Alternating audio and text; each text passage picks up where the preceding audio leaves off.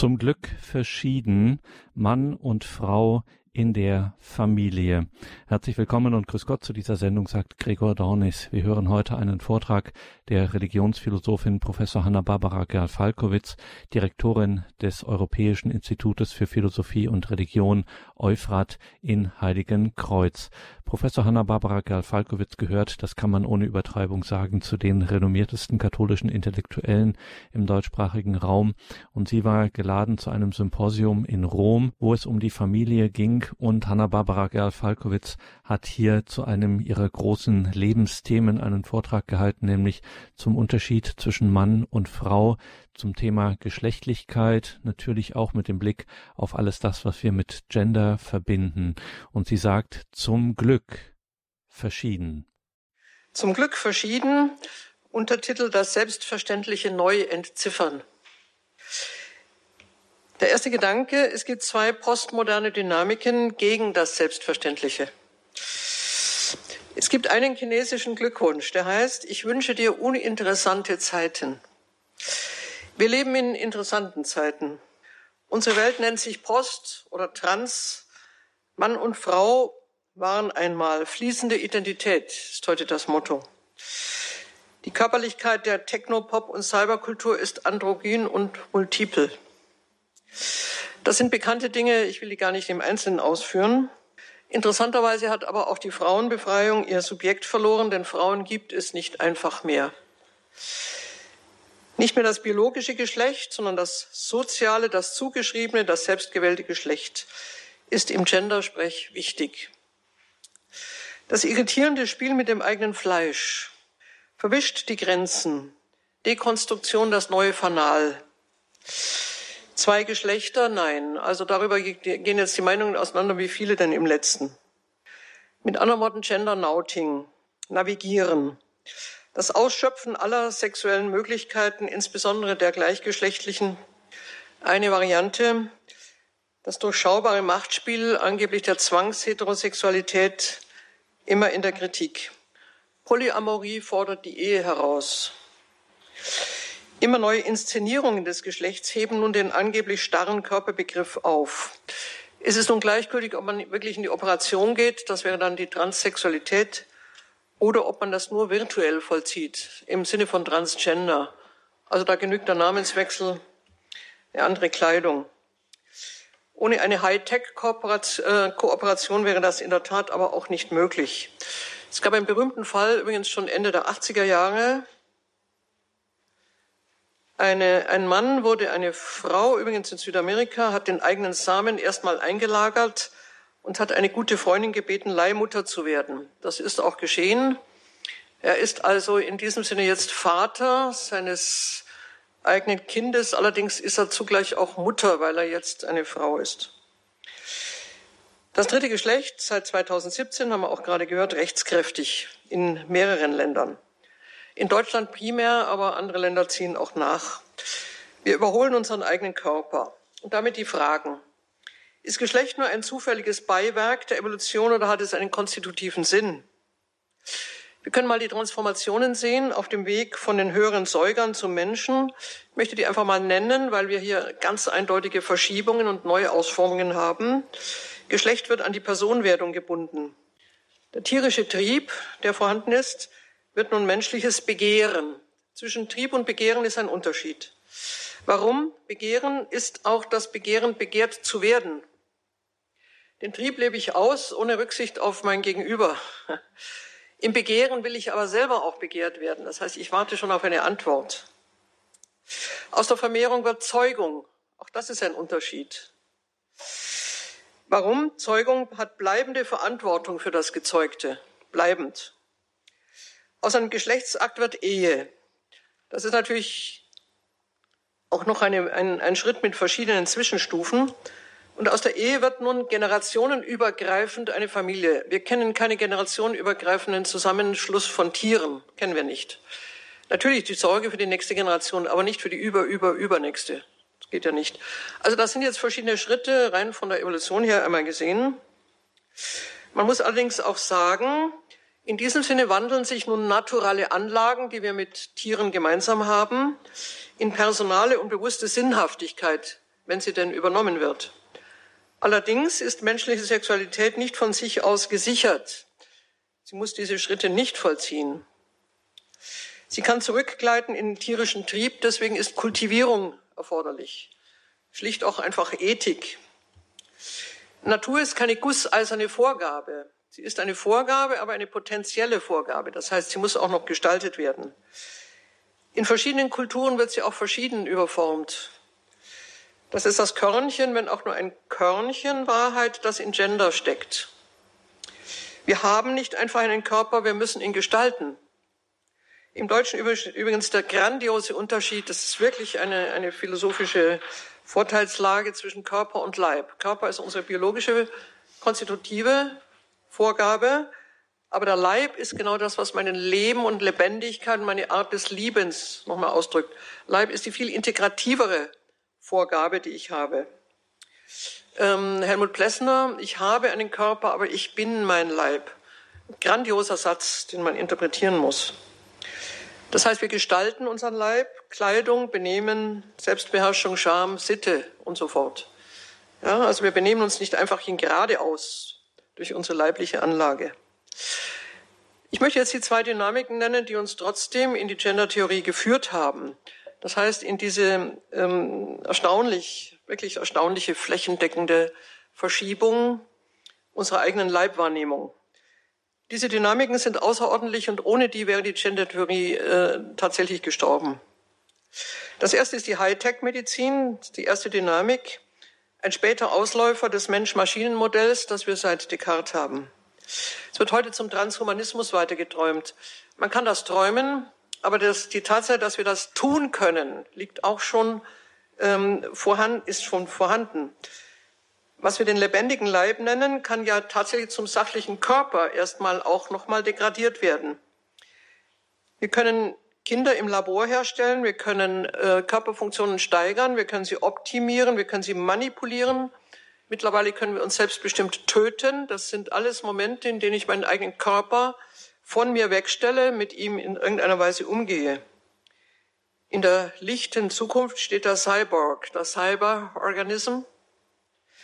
Das heißt, durch Transplantate und Nanocomputer etwas, was meine eigenen versagenden Körperfunktionen nicht nur stützt, sondern ersetzt, verbessert, verlängert.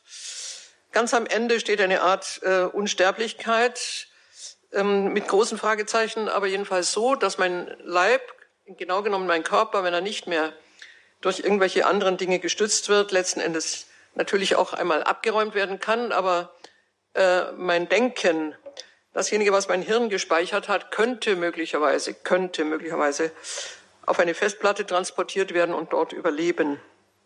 Das heißt, wir werden gestützt in dieser Gender-Theorie, also in dieser operativen, möglichen Veränderung, Steigerung, Abschaffung unserer eigenen Körperlichkeit eben durch Hightech-Medizin. Aber die zweite Dynamik ist eigentlich noch größer. Ähm, aus dem eigentlichen Grunde, weil sie ähm, eine subjektive Voraussetzung hat, die heute ganz stark geteilt wird. Die zweite Dynamik, der hochgesteigerte Freiheitswille der sogenannten Western Civ, der Western Civilization.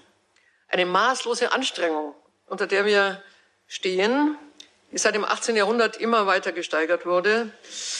Alles, was gegeben ist, kann verwandelt werden nochmal in etwas, was gemacht ist. Das heißt, ich habe es mit meinem Willen noch einmal in die Hand genommen, auch nochmal umgeformt. Auch mein Geschlecht ist nicht einfach ein Datum. Es kann ein Faktum werden. Ich kann das umdefinieren und zwar auch willentlich. Das muss ja noch nicht einmal operativ sein. Ich kann das aber von meiner gesamten Einstellung zu mir her anders wollen. Äh, damit ist mein Verständnis meiner selbst eine Art Software.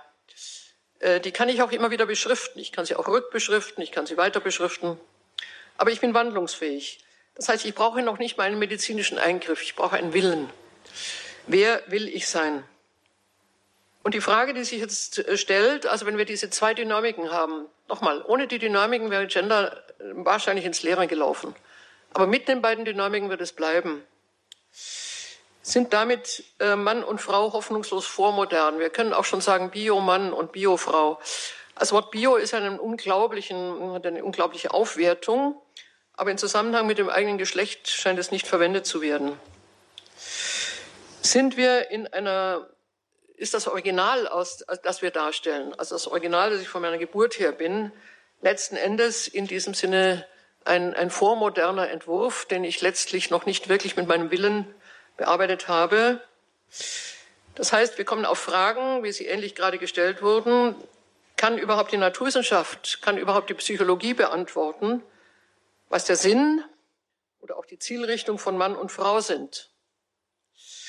Ich möchte im zweiten Gedanken dazu einen alten Text heranziehen, genau genommen sogar zwei alte Texte, nämlich Platon im Symposion und die Genesis.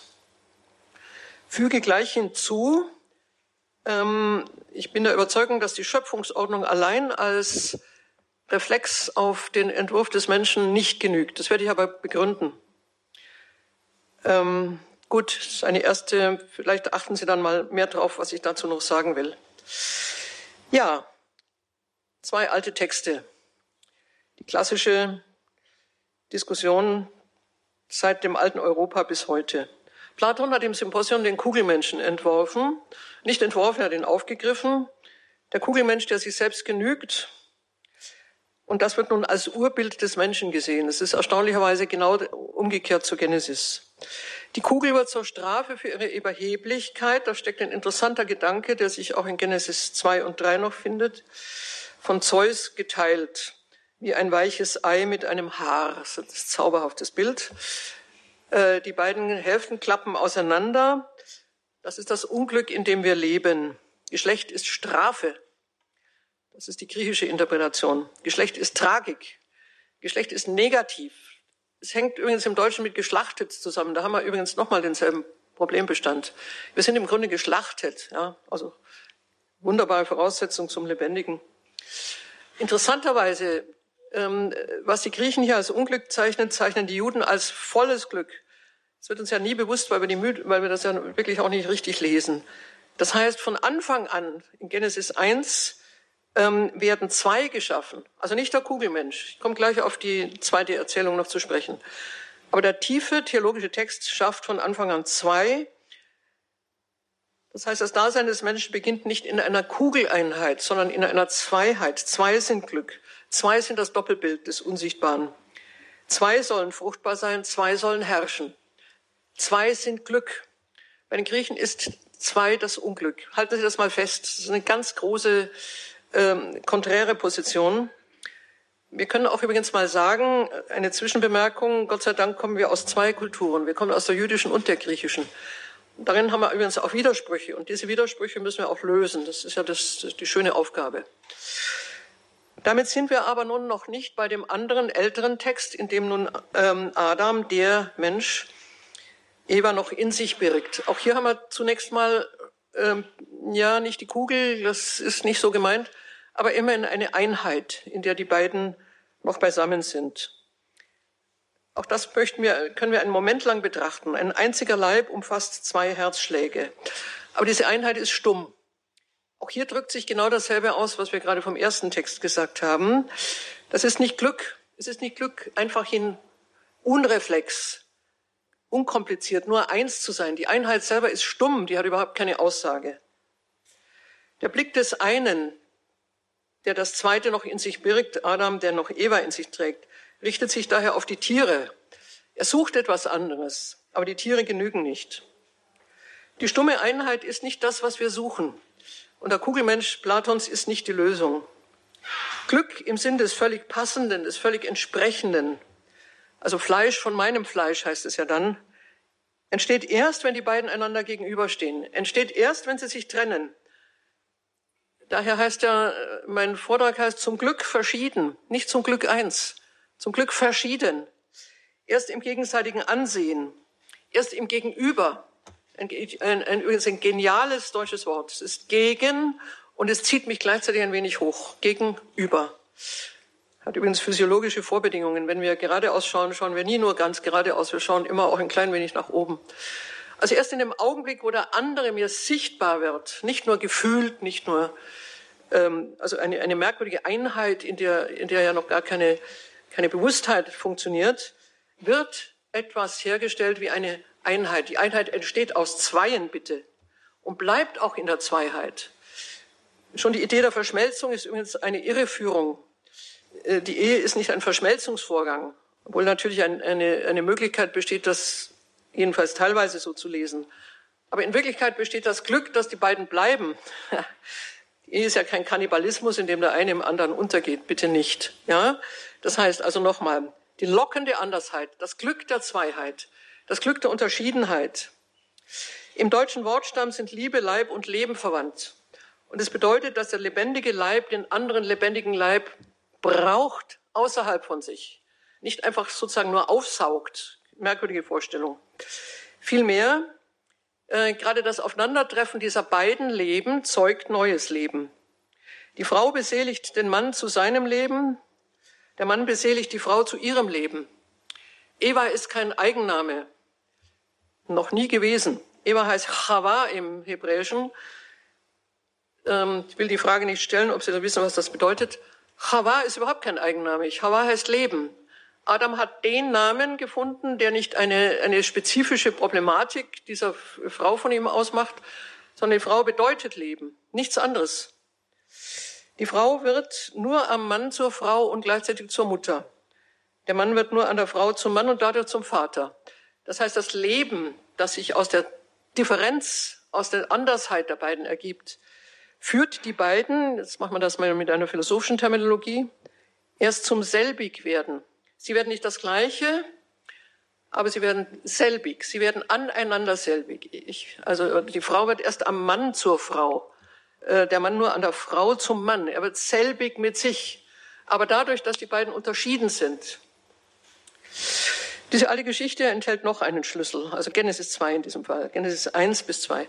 Die Frau löst sich nicht selbst aus dem einen Ganzen, sondern sie wird gelöst. Also in der Geschichte holt Gott sie heraus. Sie wird dem Mann göttlich zugeführt. Sie ist die letzte Gabe göttlicher Kraft an ihn. Und erst aus der Trennung heraus werden sie beide vollständig. Interessanter Gedanke. Das hat Platon nicht geschafft so zu denken. Erst aus der Trennung heraus werden sie vollständig. Das Gegenüber macht sie, zu, macht sie selbig. Die Lösung und die Zusammenführung beider ist das ultimative Ereignis der Schöpfung. Es ist das Tun eines Gottes. Es ist das Tun eines Ursprungs, der nichts Besseres kennt. Äh, nicht im Sinne eines Vorrangs des einen vor dem anderen, sondern der Gabecharakter der Frau an den Mann. Das ist die letzte Aussage. Man kann natürlich genau nochmal sagen, der Gabecharakter der Mann an die Frau, aber ich will nicht alles schon wieder so in diese, in diese Identifikation bringen. Die Geschichten sind präziser, als wir glauben. Der Gabecharakter der Frau an den Mann ist der letzte Akt der Schöpfung. Der letzte Akt der Schöpfung. Ich werde ihn, hinzu, ihn jetzt auch nochmal weiter auslösen. Der Augenblick, wenn wir die Frau als Gabe erkennen an den Mann, nimmt, wird im Unterschied seine Schärfe genommen und die Macht der Zerstörung. Zerstörung zwischen den Geschlechtern ist möglich und geschichtlich wirksam. Das steht auf dem Blatt einer großen Schuld. Sie ist hier nicht zu behandeln.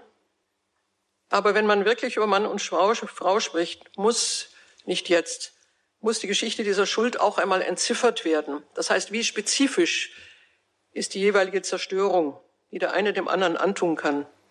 Wo, wo verweigert die Frau ihren Gabecharakter? Wo verweigert der Mann dass die Frau von ihm gelöst ist, tatsächlich herausgenommen, selbig wird. In diesem Punkt ähm, wird nun etwas deutlich, was ich wenigstens andeute, vielleicht auch für das Gespräch nochmal fruchtbar mache. Von daher genügt im Übrigen nicht der eigentliche Rückgriff nur ähm, auf die Ursprungsgeschichte, auf die Schöpfungsordnung. Ich möchte das noch einmal sagen, auch wenn ich es im, im Weiteren nur aus, andeutend ausführe. Wir müssen uns auch mit der Erlösungsordnung beschäftigen. Wenn wir nur mit der Schöpfungsordnung beginnen, haben wir nicht die Frage, wie die beiden aneinander schuldig geworden sind. Und auch nicht die Frage, wie Christus dieses Verhältnis löst. Es muss noch mal eine Lösung kommen. Ähm, der allererste Anfang ist hier tangiert, irritiert, nicht einfach nur noch mal in sozusagen in Gang gesetzt, sondern hier muss noch eine Erlösungsordnung greifen. Ich werde es jetzt im Folgenden auch andeuten. Ich komme zu der Sprache des Leibes, etwas, was auch mit der Sprache des Leibes bei Johannes Paul II. zu tun hat, also phänomenologisch gesehen ist. Die Sprache der Communio Vitae. Wie teilen wir einander Leben mit? Nur über den Leib. Leib ist mehr als Körper, habe ich schon gesagt. Leib ist nicht einfach eine Form von ähm, biologischer Präsenz, sondern Leib ist ein integratives, ist mein integratives Dasein, schließt Sprache ein, schließt ähm, das ein, was wir auch mit Akten der Zuneigung meinen, ohne sie jetzt im Einzelnen zu beziffern, schließt auch ein, was wir äh, mit Gefühl, ähm, mit übrigens äh, nicht mehr ausformulierbarer äh, Weise des Zueinandergehörens meinen. Was ist die Sprache des Leibes? Phänomenologie, die ja hier verwendet wird, ist im Wortsinn ein zur Erscheinung bringen. Was bringt der Leib zur Erscheinung? Nehmen wir eine Kommunion, eine Communio Vitae zwischen den beiden Geschlechtern an. Dann ergeben sich in der phänomenologischen Betrachtung drei Momente. Eine gegenseitige Hingabe, die im Leiblichen kulminiert. Ist das ein beliebiges und austauschbares Spiel? Das kann man behaupten, man kann sich mehrfach hingeben. Nimmt man aber den Geschlechtsakt nun einmal in seiner wirklich irreversiblen Bedeutung, vor allem bei der Frau irreversibel, weil an ihr ja auch leibhaft etwas verändert wird, dann klingt gerade in dieser Hingabe etwas Unerhörtes auf. Sowohl die Hingabe im Leibhaften, einschließend nun aber das Emotionale, das Geistige, Hingabe in einem elementaren Sinne, elementar. Und äh, gleich vorausgehend etwas, was sich dann im Kind unmittelbar wieder verkörpert.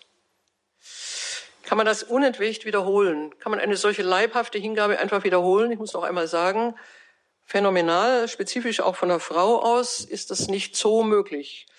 Schon die erste Hingabe verletzt etwas an ihr. Die Frau empfängt eine Wunde, die ihr bleibt ist nicht eine Wunde des Negativen, sondern eine Wunde der Prägung.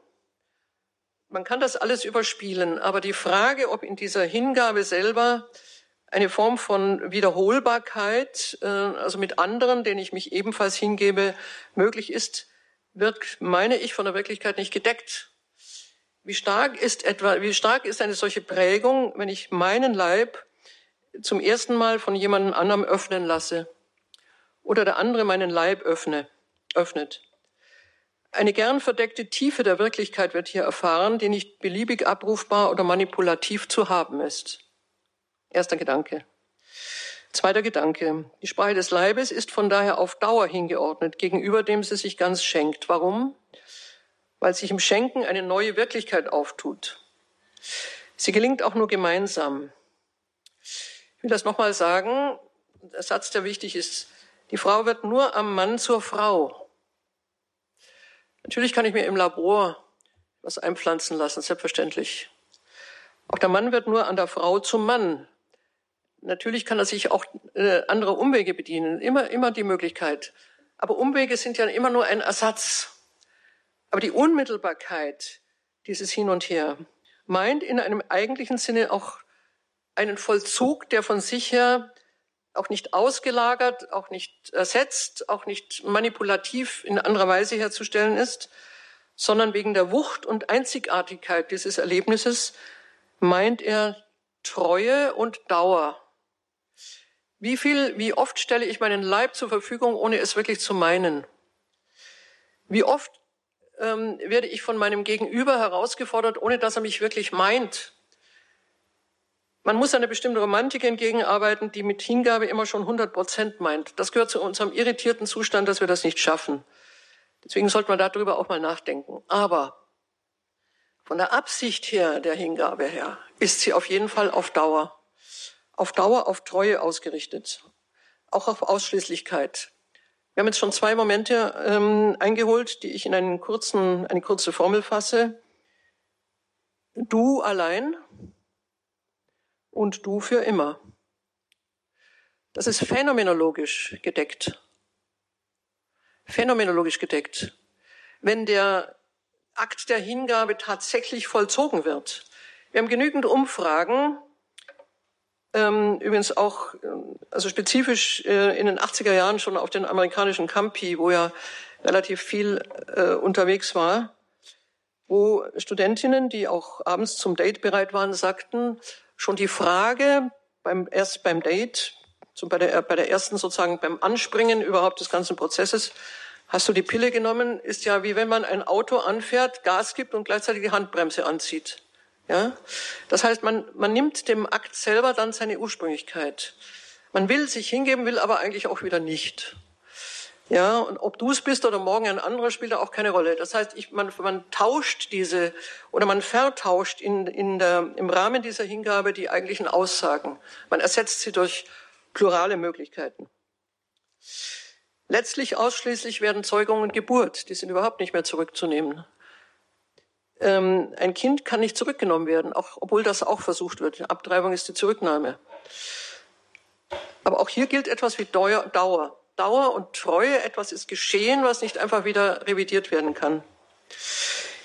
In diesem Sinne kann die Sprache des Leibes nur gelingen, noch einmal, wenn sie die drei Momente beinhaltet. Du allein, du für immer und von dir ein Kind. Wird einer dieser Momente gestrichen, dann ist der Akt in seiner Selbstaussage reduziert. Natürlich kann man reduzieren, wir reduzieren viel. Aber der Leib spricht nicht mehr. Der Augenblick, wo wir an einschränkende Bedingungen kommen, ähm, verleugnen wir, verleugnen wir im Grunde genommen die Sprache des Leibes. Wenn Sexualität von Anfang an auf Pluralität mehr Geschlechtspartner ausgerichtet ist, gleichgültig ob aus meiner eigenen Beschränkung heraus oder aus einer zeitgeistigen Haltung heraus, versackt die Sprache des Leibes, sie versackt im Selbstgenuss darf auf die äh, auf Forum 4 des synodalen Weges hinweisen, ähm, ein Einsprengsel, in dem genau ähm, die Sprache des Leibes insofern differenziert wurde und damit aber auseinandergenommen und nicht mehr zusammengehört, als Sexualität zunächst mal auf Lust ist, übrigens auch Lustempfindung meiner selbst, meine Lust. Zum Zweiten auf Freundschaft, Stütze, ja, das ist noch das klassische Moment. Und zum äh, Freundschaft, Stütze, natürlich auch Liebe in vieler Hinsicht Im dritten möglicherweise auf ein Kind, aber alle drei Bereiche kann man grundsätzlich trennen und dann bleibt im, zunächst mal als erster Ansporn zu, einfach in Lust gewinnen. Einfach in Lust gewinnen. Und er ist für sich auch äh, d'accord, also der ist, kann man damit einverstanden sein. Sogenannte Self-Sex, also eine jetzt sexual moralisch abgesicherte Möglichkeit. Mein Self-Sex, ich mit mir. In diesem Sinne ist Eindeutigkeit in der Sprache des Leibes dann auch verloren. Das Dauernde, das Ausschließliche, das Fruchtbare wird damit verloren. Ich muss leider auf den Schluss bereits kommen, möchte das Kind noch als, als Gabe und Aufgabe kurz zeigen. Die Art und Weise, wie wir uns vorfinden, ist ein Gegebensein. Keiner von uns hat sich gemacht. Äh, ein zweites, was wir vorfinden, nicht als Kopie. Wir sind nicht ersetzbar von Tausenden, rein genetisch schon nicht. Wir sind in dieser unserer Grenzhaftigkeit frei und einzig. Wir sind aber gleichzeitig auch frei gegeben, also auch zu einer freien Selbstgestaltung. Das heißt, das Glück des Daseins ist sofort verbunden mit der Grenze des So-Seins. Wir können uns gegen unsere Grenze gestalten, ist überhaupt keine Frage. Ich kann meine Grenze auch überschreiten. Nicht absolut, aber bedingt. In diesem Sinne ist die menschliche Plastizität autonom, jedenfalls in einer bedingten Form. Damit hat sie sich eine Formel geschaffen, eine Selbstschöpfung. Aber diese Plastizität ist nicht endlos. Die Frage, die wir jetzt stellen, solange wir uns selbst als ein Faktum sehen, von irgendjemandem gemacht, letztlich aber auch wieder von uns selber gemacht, können wir nicht mehr ins Auge fassen, dass wir Genitum sind. Genitum heißt gezeugt. Gezeugt wovon? Das ist jetzt die Frage. Gezeugt eben nicht im Sinne eines absichtlichen Willens von irgendjemand, der will, dass ich mich ins Leben setzen lasse, im Sinne einer Bestimmtheit von ihm aus. Emmanuel Levinas hat darüber sehr gute Dinge geschrieben. Der Sohn ist nicht mein Werk, so wie man sonst Werk, Werke ins, ins Leben setzt. Ähnlich Maria Montessori, das Kind ist nicht Werk seiner Eltern. Es ist das Unbekannte. Aber wer dann hat es ins Leben gesetzt? In diesem Sinne ist deutlich, dass Kindsein die unleugbare menschliche Bedürftigkeit zeigt, nach dem Urheber des eigenen Lebens zu fragen. Der Urheber meines Lebens. Wer wollte denn, dass ich sei? Meine Eltern haben mich angenommen. Sie wussten aber nicht, wer ich bin. Sie haben mein Dasein angenommen, aber nicht mein So-Sein. Wer wollte, dass ich sei, ist die Frage von Augustinus. Und die Antwort, die immer so heißt, die Seligkeit gewollt zu sein, unabhängig vom Wunsch der Eltern. Das ist die Aussage des Christentums. Die Seligkeit gewollt zu sein, unabhängig vom Wunsch der Eltern. Das voraus unserer Geburt, das Geschenk da zu sein, können wir dadurch bedanken, dass wir anderen dieselbe Geburt gönnen. Nicht zweckhaft. Gönnen hat nicht Zwecke. Gönnen bedeutet, die eigene Erwählung ins Leben anderen auch einzuräumen. Vorbehaltloser Umgang mit dem Urgeschenk da zu sein. Das Kind ist Gabe. Es ist auch nicht Zweck. Es ist vieles, was wir heute im Raum unserer eigenen Schwäche, Bedürftigkeit, äh, Emotionalität und so fort natürlich auch für uns einnehmen, aber in einem letzten Sinne ist das Kind zukünftig, also ein Kommen in eine Vor, eine Vorgabe hinein, in der dem Kind sein eigenes Leben und seine eigene Lebendigkeit eingeräumt werden wird. Das Kind ist Freiheit, Gnade. Freiheit und Gnade in einem. In diesem Sinne wird es seinen Erzeugern mitgegeben, auch im Sinne dieser Freiheit und der Gnade, die ein anderes Leben uns zuwenden kann. Das Kind lebt aber jenseits der Arbeit und stammt nicht aus Arbeit, auch nicht aus dem Labor, wenn es mit Arbeit übersetzt wird. Das Kind ist allgerechtfertigt in seinem Dasein, so wie wir selbst. Ich ende mit einem Zitat im fulminanten Josefsroman Thomas Manns sagt Jakob zu Rachel, der Geliebten, die ihm ja sehr spät erst ein Kind schenkt. Der Zeugende ist nur Werkzeug der Schöpfung, blind, er weiß nicht, was er tut. Da wir den Josef zeugten, die Rechte, Rachel und ich, zeugten wir nicht ihn, sondern irgendetwas. Dass es Josef wurde, das tat Gott. Zeugen ist nicht schaffen, sondern es taucht nur Leben in Leben in blinder Lust. Er aber schafft. Und Eliezer, der Knecht, antwortet, da du ihn zeugtest, Josef zeugtest, kanntest du ihn nicht. Der Mensch zeugt nur, was er nicht kennt. Wollte er aber zeugen, wissend und kennen, so wäre es schaffen und er vermäße sich, Gott zu sein. Mit anderen Worten, wir leben unsere Unterschiedenheit als Mann und Frau, indem wir schaffen, jawohl, auch Leben schaffen, und letztlich ist das Leben aber ein Datum von anderswoher. Und es ist ungeheuerlich, dass wir als Mann und Frau von anderswoher Leben schaffen dürfen.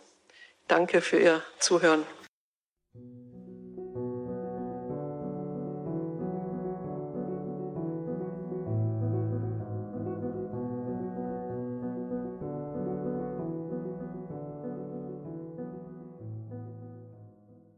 In der heutigen Ehe- und Familie-Sendung hörten Sie Professor Hanna-Barbara Gerl-Falkowitz, Direktorin des Europäischen Institutes für Philosophie und Religion, abgekürzt Euphrat, in Heiligenkreuz. Schauen Sie unbedingt in die Details zu dieser Sendung, liebe Hörerinnen und Hörer.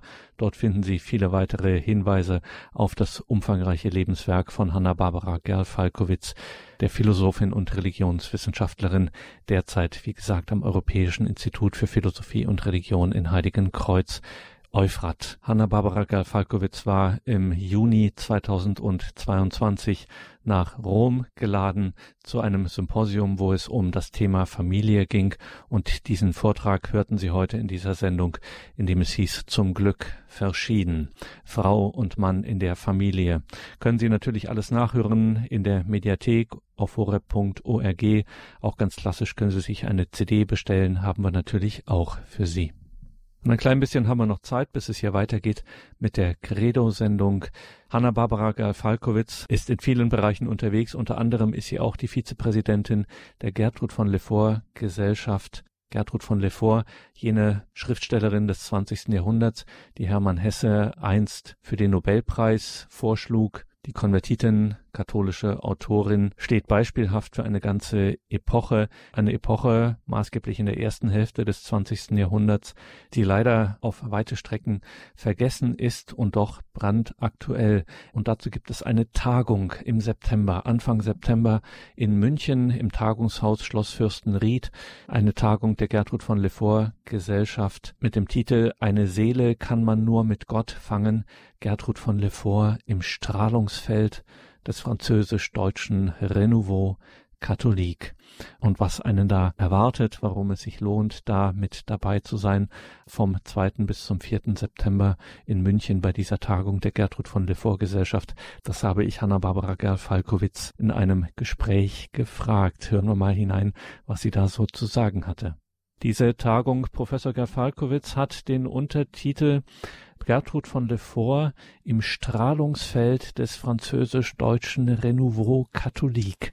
Und ich habe das in der Anmoderation schon angedeutet. Nicht äh, viele werden damit etwas anzufangen wissen. Sie müssen uns aufklären. Was ist denn oder was war ja, dieser Renouveau ähm, Wir haben über den Tagungstitel ein wenig nachgedacht. Ähm, ich bin auch ein wenig kritisch geworden, weil ich glaube, ähm, dass viele eben nicht wissen oder auch, wo sie ja sollten ja auch wissen, was der Renouveau Katholik ist. Wörtlich übersetzt heißt er katholische Erneuerung.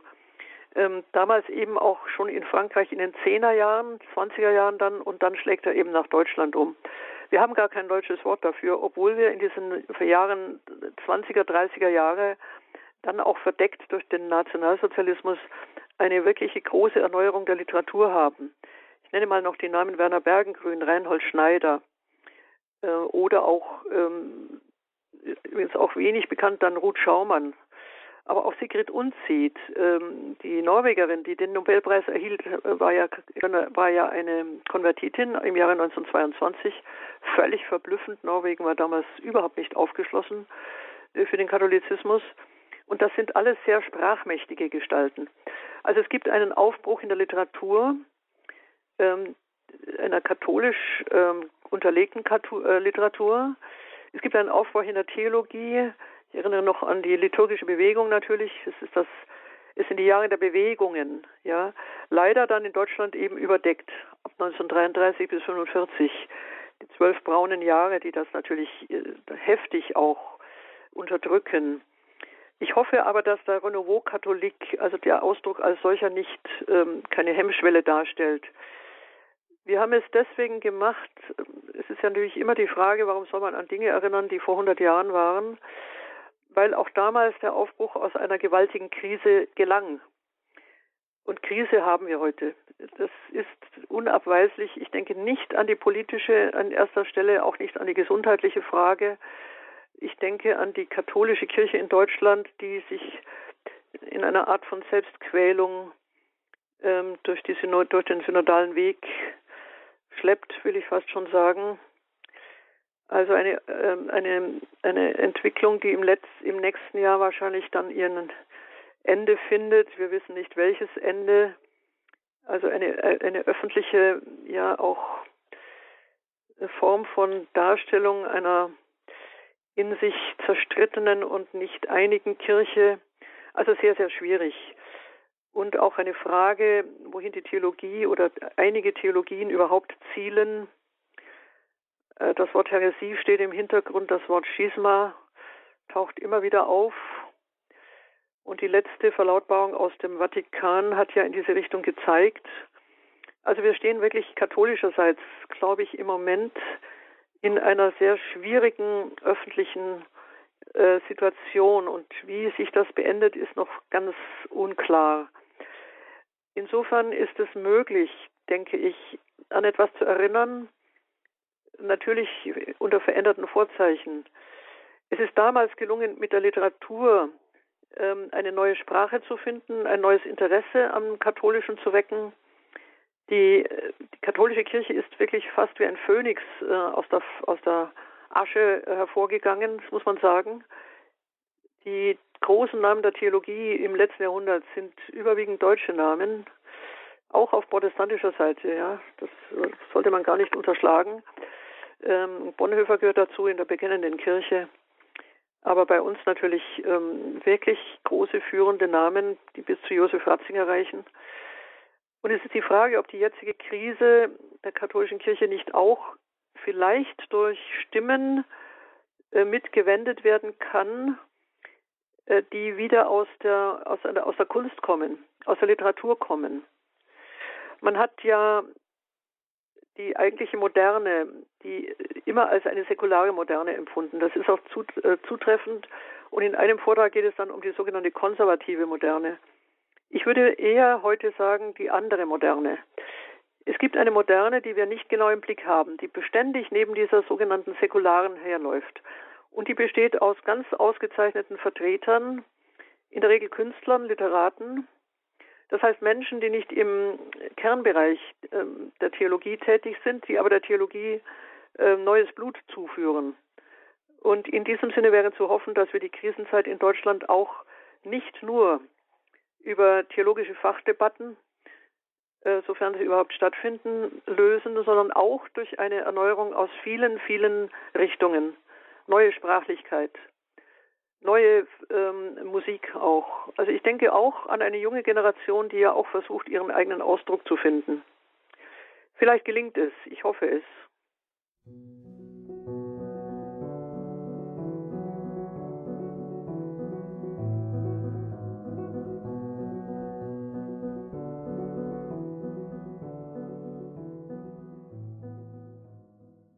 Hanna-Barbara Gerl-Falkowitz, die Vizepräsidentin der Gertrud von Lefort Gesellschaft, über die Tagung der Gertrud von Lefort Gesellschaft Anfang September in München, 2. bis 4. September.